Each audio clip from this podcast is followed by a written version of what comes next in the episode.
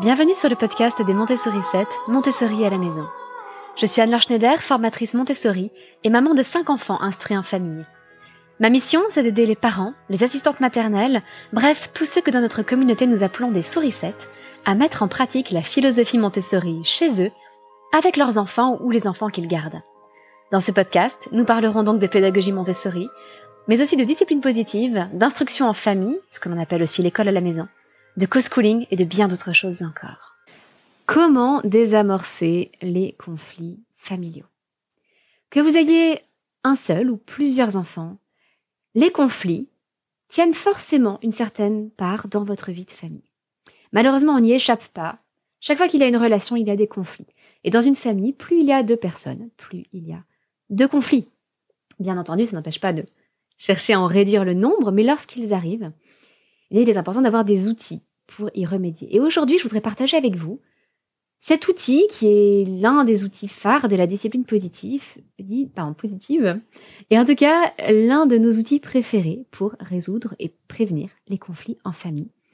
Il s'agit du temps d'échange en famille. Alors chez nous, nous appelons plutôt ça conseil de famille, ça n'est que notre préférence personnelle. Nous avons pris cette habitude-là. Je trouve que temps d'échange en famille était un petit peu long, conseil de famille était un petit peu plus efficace. C'est un outil qui fait appel à ce qu'on appelle le style familial démocratique ou directif. J'ai déjà fait par le passé un article et un podcast sur les quatre styles parentaux, mais juste pour vous récapituler ces quatre styles différents, on les distingue en fonction du niveau d'exigence, qui peut être élevé ou faible, et du niveau d'empathie, qui peut être également élevé ou faible.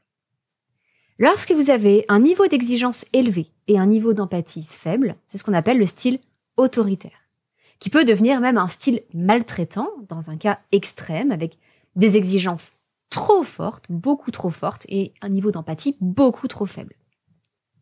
À l'inverse, si vous avez un niveau d'exigence faible et un niveau d'empathie élevé, vous avez ce qu'on appelle le style permissif.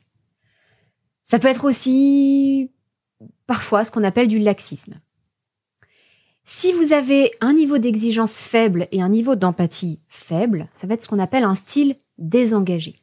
Voire, là encore dans des cas extrêmes, un style négligent. C'est de la négligence parentale si on a très peu d'affection pour son enfant et très peu d'attente envers son enfant. On le néglige.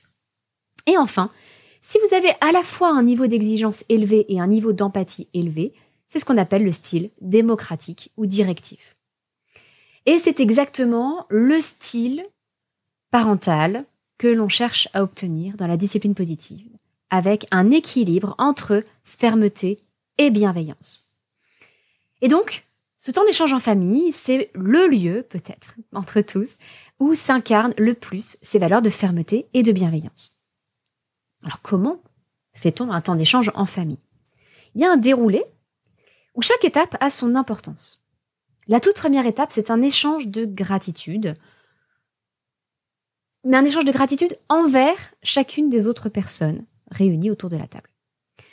Donc chacun des membres de la famille va adresser un remerciement, une gratitude à tous les autres membres de la famille. Éventuellement, on peut le faire un peu en mode popcorn, c'est-à-dire euh, on envoie un remerciement à quelqu'un, qui envoie lui-même un remerciement à quelqu'un d'autre, etc., qui adresse un remerciement à quelqu'un d'autre. Personnellement, je préfère quand on adresse un remerciement à chacun des autres membres de la famille, comme ça personne n'est négligé, et pourquoi fait-on ce tour de gratitude? Eh bien, tout simplement pour mettre tout le monde dans un bon état d'esprit, un état d'esprit de coopération. Donc cette étape-là, elle est fondamentale pour passer à la suite. Dans la suite, ben, on va lire l'ordre du jour qui aura été établi ensemble au fur et à mesure de la semaine. Chacun aura pu mettre quelque chose à l'ordre du jour. Dans cet ordre du jour, on peut avoir deux catégories. Il peut y avoir des projets familiaux, euh, ça va être le planning de la semaine que l'on présente aussi pour que chacun soit au courant des rendez-vous, des activités de la semaine. Donc ça, c'est une première catégorie, tout ce qui relève des projets familiaux auxquels on va réfléchir ensemble. Je vous donnerai d'autres exemples, des exemples un petit peu par la suite. Et sinon, vous avez une partie qui peut être de recherche de solutions. On fait face à un problème en famille, quelqu'un soumet un problème, et on va chercher des solutions tous ensemble. Et puis enfin, on termine par un moment sympa tous ensemble en famille pour, euh, pour bien finir le temps d'échange en famille et puis surtout pour donner envie de recommencer. C'est un petit peu notre récompense, notre dose euh, de dopamine, euh, d'ocytocine aussi parce qu'on fait ça ensemble. Bref, ça va être un moment de plaisir qui vient nous récompenser après des moments qui sont pas forcément évidents parce qu'on aborde toutes sortes de problèmes pour lesquels on va chercher des solutions dans ce temps d'échange en famille. Alors comme je vous l'avais promis, quelques exemples d'utilisation. Vous pouvez faire un temps d'échange en famille, par exemple, pour vous répartir les tâches à la maison. Faire une liste de tout ce qu'il y a à faire pour que la maison tourne. Ça peut aller de, je ne sais pas moi, de, la vaisselle aux lessives, en passant par le rangement des chambres ou les tâches administratives, pour que chacun décide d'assumer telle ou telle tâche dans le cadre de la famille et de la maison. C'est très précieux à faire en famille pour que chacun euh, choisisse des tâches qu'il veut bien accomplir plutôt que de se voir imposer des tâches. Et par ailleurs, c'est un type de temps d'échange en famille qui est absolument formidable à refaire lorsqu'on s'apprête à passer des vacances avec des amis ou de la famille. Ça permet de re-répartir les tâches dans un contexte qui est forcément différent. Par exemple, si vous êtes dans un gîte, peut-être qu'il n'y a pas de lave-vaisselle et qu'il faut faire la vaisselle pour tout le monde. Peut-être que pendant les vacances, vous voulez un autre rythme et que donc les enfants et les parents vont assumer des tâches différentes. Tout ça, ça peut être partagé pendant un temps d'échange en famille. Vous pouvez vous répartir les tâches d'une façon qui satisfasse tout le monde. Un autre exemple, c'est que vous pouvez en profiter pour prévoir vos vacances ou ce que vous aimeriez faire en préparation à Noël ou pendant le temps de Noël. Parce que Noël approche que j'en parle maintenant. Ça peut être une très bonne opportunité de faire un temps d'échange en famille. D'ailleurs, n'hésitez pas à fouiller sur Instagram à peu près vers la même période en 2022. Euh, j'ai fait justement une petite publication sur euh, le temps d'échange en famille pour euh, Noël, pour préparer Noël. Vous pouvez demander à chacun ce qui lui tient à cœur pendant les vacances qui approchent. Si vous avez un projet de départ en vacances, bien, où chacun aimerait partir, qu'est-ce qui compte pour chacun? Peut-être que pour votre ado, ce sera de pouvoir faire des grasses matinées sans culpabiliser. Peut-être que pour euh, euh, vous la maman, ce sera de pouvoir prendre un bain et avoir euh, une après-midi au spa. Peut-être que pour le papa, ce sera de pouvoir faire une sieste l'après-midi. Peut-être que pour l'un d'entre vous, ce sera d'aller faire plein de visites touristiques dans des, châteaux et des musées. Peut-être que pour quelqu'un d'autre, ce sera de faire des balades dans la nature et de vous ressourcer, de garder du temps pour le sport, de faire des jeux de société, de regarder des films, de manger des pizzas. Voilà, tout ça, tout ça, vous pouvez le partager pendant le temps d'échange en famille pour vous mettre d'accord sur la façon dont vos futures vacances vont se dérouler. L'avantage, c'est que tout le monde aura été pris en compte. Bien sûr, on ne peut pas tout faire pour tout le monde. Hein. Euh, évidemment, c'est le temps aussi de faire des compromis. Mais quand chacun a été écouté, c'est beaucoup plus facile de faire des compromis. Une autre possibilité, comme je vous le disais, c'est de chercher des solutions aux problèmes que vous rencontrez.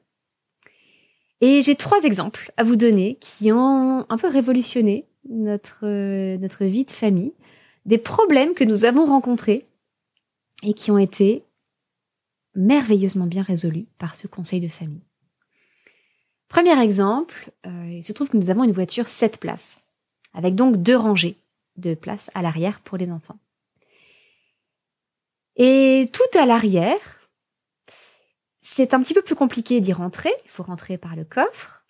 Euh, il y a un petit peu moins de place pour les jambes. Et en même temps, à un moment donné, c'était des places préférées de certains de nos enfants. Et il y avait des conflits entre ceux qui voulaient aller euh, en même temps sur la rangée du milieu et ceux qui voulaient aller en même temps dans la rangée de derrière. Et ils n'arrivaient pas à se mettre d'accord. Et à chaque fois qu'on prenait la voiture, il y avait des disputes, il y avait des pleurs, il y avait des cris. J'en pouvais plus. Donc on a fait un conseil de famille et on s'est posé pour réfléchir à comment. Euh, j'ai laissé d'ailleurs les enfants entre eux essayer de trouver une solution. Parce que moi-même, je n'étais pas vraiment concernée. Je n'avais pas de préférence. Et ils se sont mis d'accord sur tel et tel jour de la semaine. Donc un jour sur deux, du lundi au dimanche, sachant que le samedi, on ne prenait quasiment pas la voiture. Euh, donc lundi à vendredi plus le dimanche, ça faisait six jours dans la semaine. Et donc nos deux grands un jour sur deux, alternaient au niveau de leur place dans la voiture.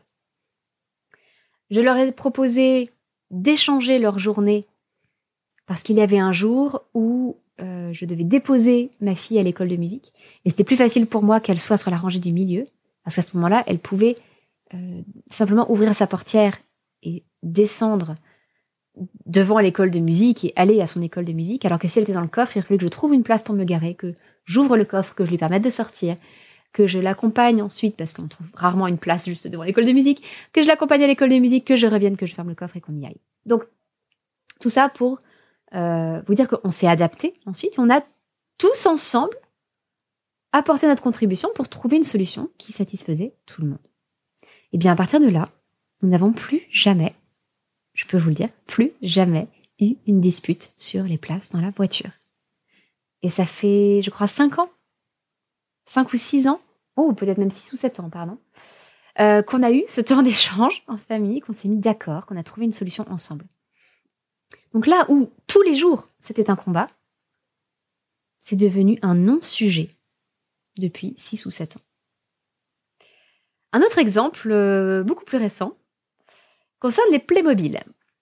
On avait beaucoup de disputes parce que tous les Playmobil, pour que ce soit plus simple, étaient rangés dans la chambre d'un de nos enfants.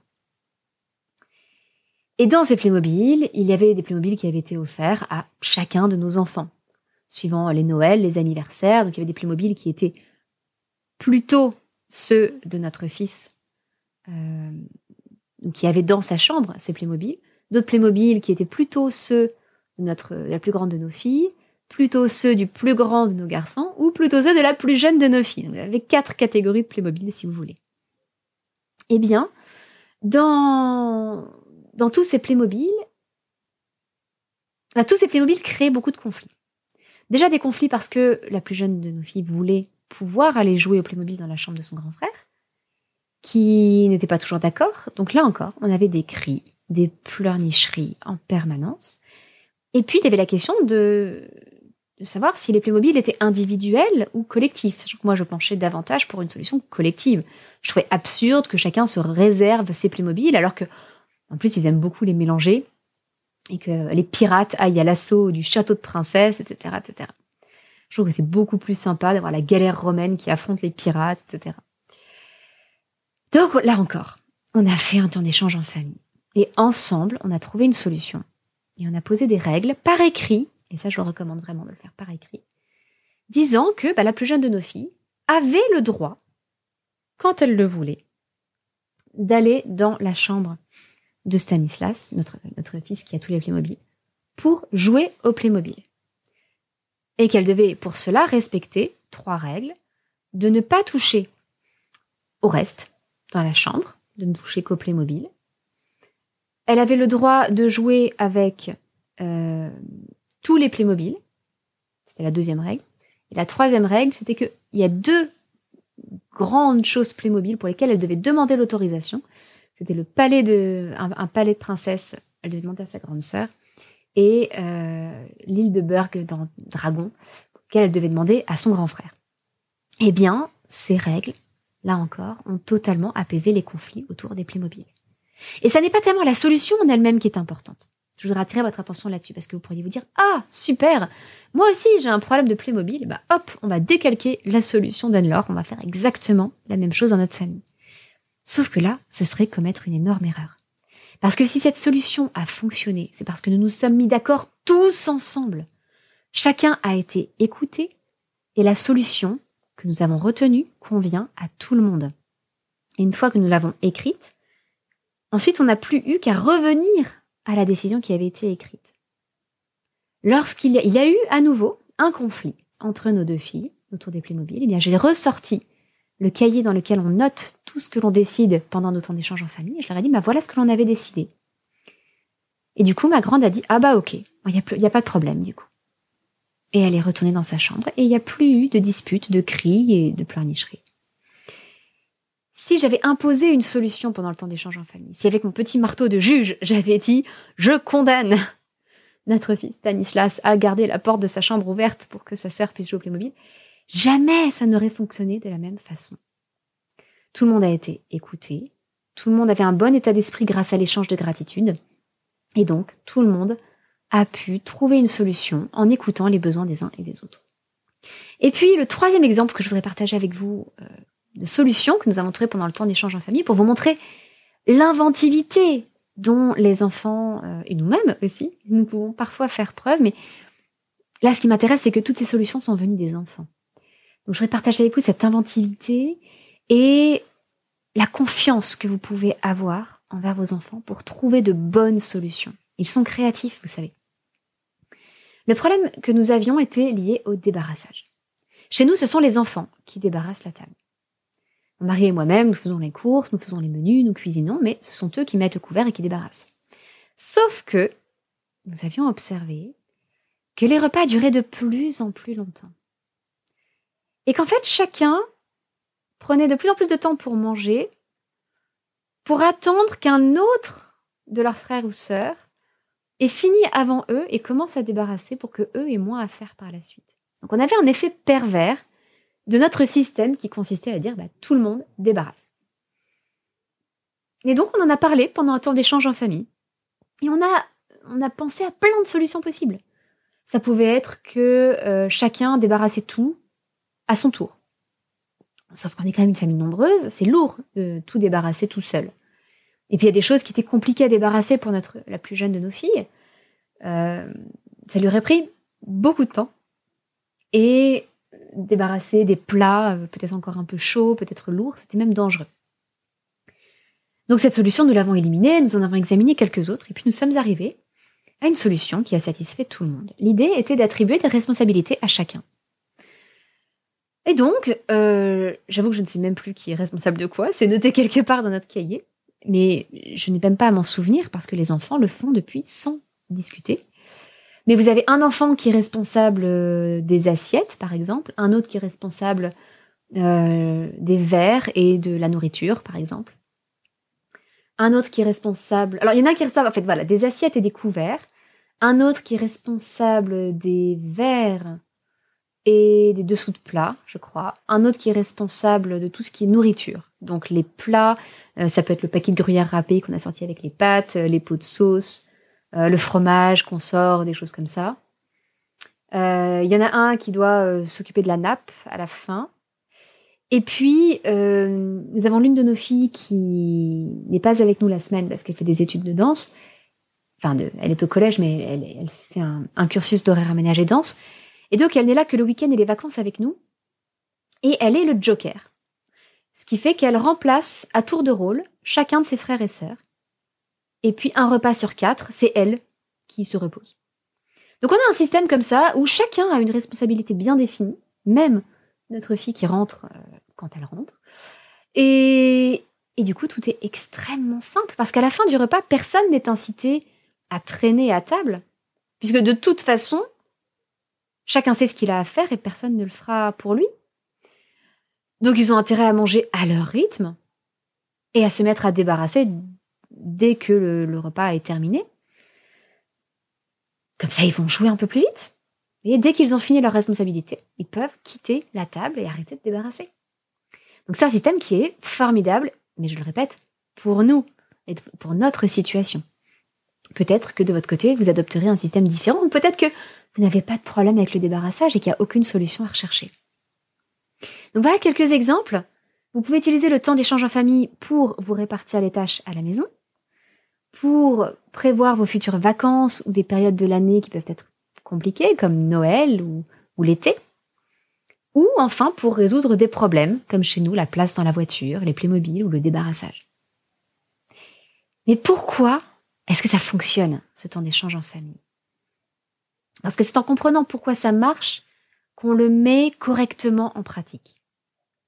Ça marche parce qu'on fait passer la relation avant tout. Ça, on le fait à travers l'échange de gratitude, qui est la première étape, et puis le moment sympa, qui est la dernière étape. Ce qui favorise la coopération pour l'étape du milieu, qui est l'ordre du jour, avec les projets familiaux ou la recherche de solutions. Et puis, on attribue, on cherche jamais à attribuer le blâme à quelqu'un. On s'en fiche de savoir de qui c'est la faute. Tout ce qu'on veut savoir, tout ce qu'on veut faire, c'est travailler tous ensemble pour trouver des solutions. Ensuite, Ça fonctionne parce qu'on anticipe les problèmes. Alors quand je dis qu'on les anticipe, en général, on s'attaque à des problèmes qui se sont déjà répétés par le passé. Donc on sait qu'il y a un problème, mais on cherche à le résoudre, et du coup, lorsqu'il se pose à l'avenir, eh bien on a une trace écrite. Ça c'est très important, je vous recommande vraiment de garder une trace écrite. Et comme on s'est tous mis d'accord ensemble, eh bien, il n'y a plus de discussion à avoir par la suite. Il n'y a plus qu'à regarder ce qu'on avait décidé tous ensemble.